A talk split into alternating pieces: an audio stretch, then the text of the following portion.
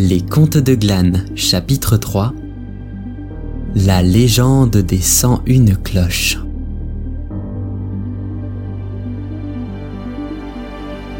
Dans le chapitre précédent, Christian ouvrit le cadeau des fées et accepta leur quête.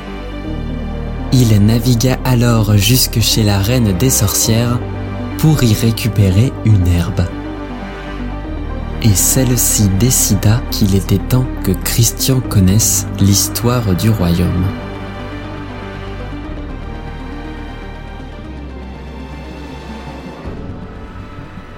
La reine des sorcières amena Christian dans les jardins qui s'étendaient sur le côté du manoir. Ils marchèrent en silence sur le petit chemin de gravillon. Christian n'osa pas l'interpeller. Il n'avait aucune idée de ce qu'était la légende des 101 cloches et il se demandait bien quelle histoire elle allait lui raconter. Ils arrivèrent au pied d'un immense chêne. Il était vieux et croulé sous le poids de ses innombrables branches. Sous lui avait été construit un kiosque il semblait presque aussi vieux que l'arbre. Il était blanc, avec la peinture légèrement écaillée. Une glycine se prélassait sur son toit et des lilas pourpres croissaient à sa base. À côté, une table et des chaises de bois clair attendaient Christian et la reine des sorcières. Ils s'y installèrent en silence. Une théière et deux tasses étaient posées sur la table. La reine jeta dans la théière quelques herbes sèches qu'elle avait dans sa poche et les laissa infuser. Après un court instant, elle servit le breuvage. Ils burent une gorgée et la reine commença son récit. Il était une fois une île, dit la reine. Christian ferma les yeux. Dans son esprit, la voix de la reine résonnait et elle fit apparaître une île. Elle était perdue au milieu des flots bleus et chauds suffisamment loin des glaces du Nord pour ne pas geler, et suffisamment loin des déserts du Sud pour ne pas brûler. Une île où le soleil et le printemps aimaient à se prélasser. Une île unie en un royaume où la magie coulait à flot et où les humains vivaient étroitement avec les sorcières et les fées.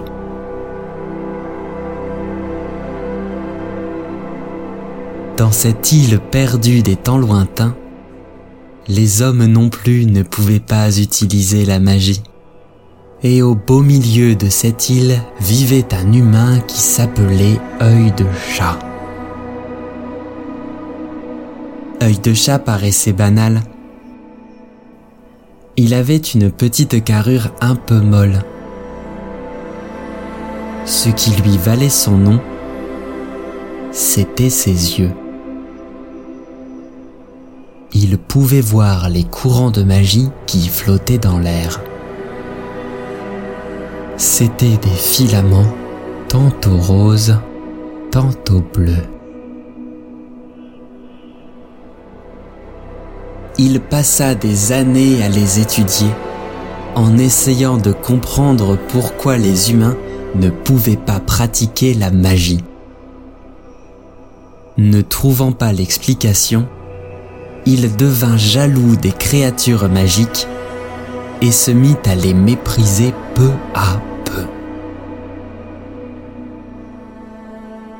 Un jour, il décida de quitter son île pour trouver la clé du problème.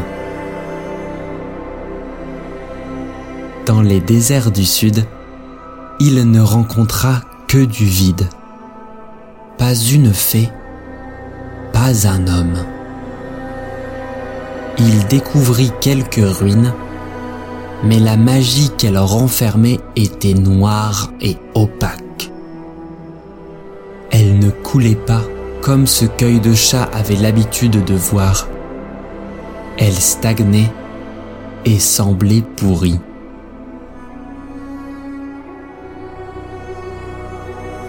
Dans les steppes de l'Est, il rencontra des civilisations étranges.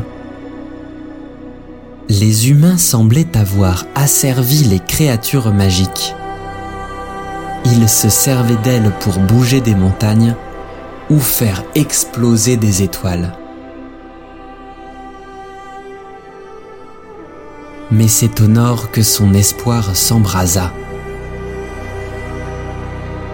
À force de chercher dans les villages, œil de chat eut vent d'un pic perdu dans les eaux glacées où il pourrait trouver des réponses. Il affréta un bateau et s'engagea dans la mer tempétueuse et froide.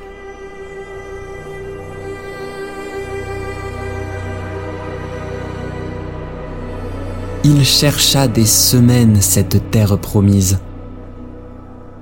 Il consulta des cartes, essaya de prédire la position de chaînes de montagnes invisibles, sans trouver le moindre signe de l'existence de ce pic légendaire. Mais un jour, il prêta attention au courant de magie. Ces petits filaments maintenant tous rose clair qu'il était le seul à voir. Il se rendit compte qu'ils semblaient tous venir d'un seul point, bien plus au nord. Prudent, il remonta la piste magique il arriva rapidement à une vue incroyable.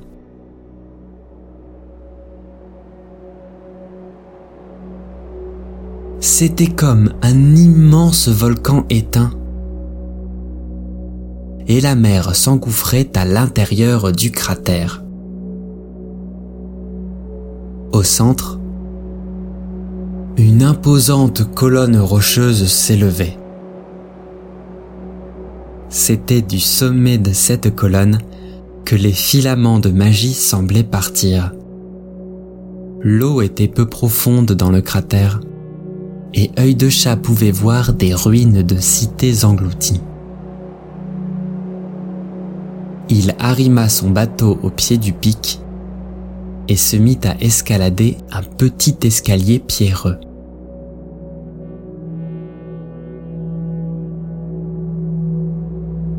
Après une longue ascension, œil de chat arriva finalement à l'esplanade qui siégeait au sommet. Des colonnes en ruine l'encerclaient.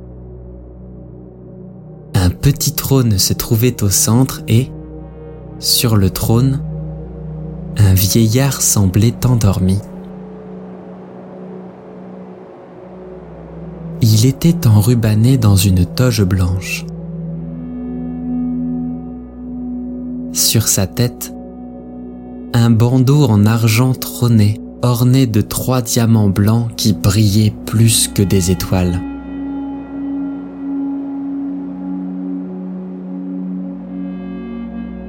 Œil de chat, bienvenue au sommet du monde dit le vieil endormi d'une voix lente.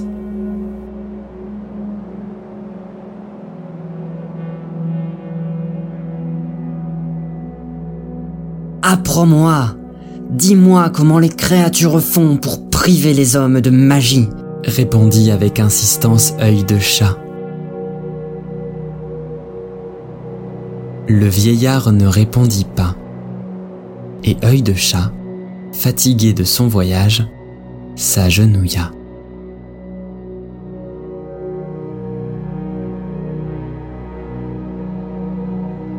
Le vent soufflait sur le sommet du monde. Le soleil se leva et se coucha six fois avant que le vieil homme n'ouvre un œil et ne parle à nouveau. Le savoir... Le savoir n'est ni bon ni mauvais.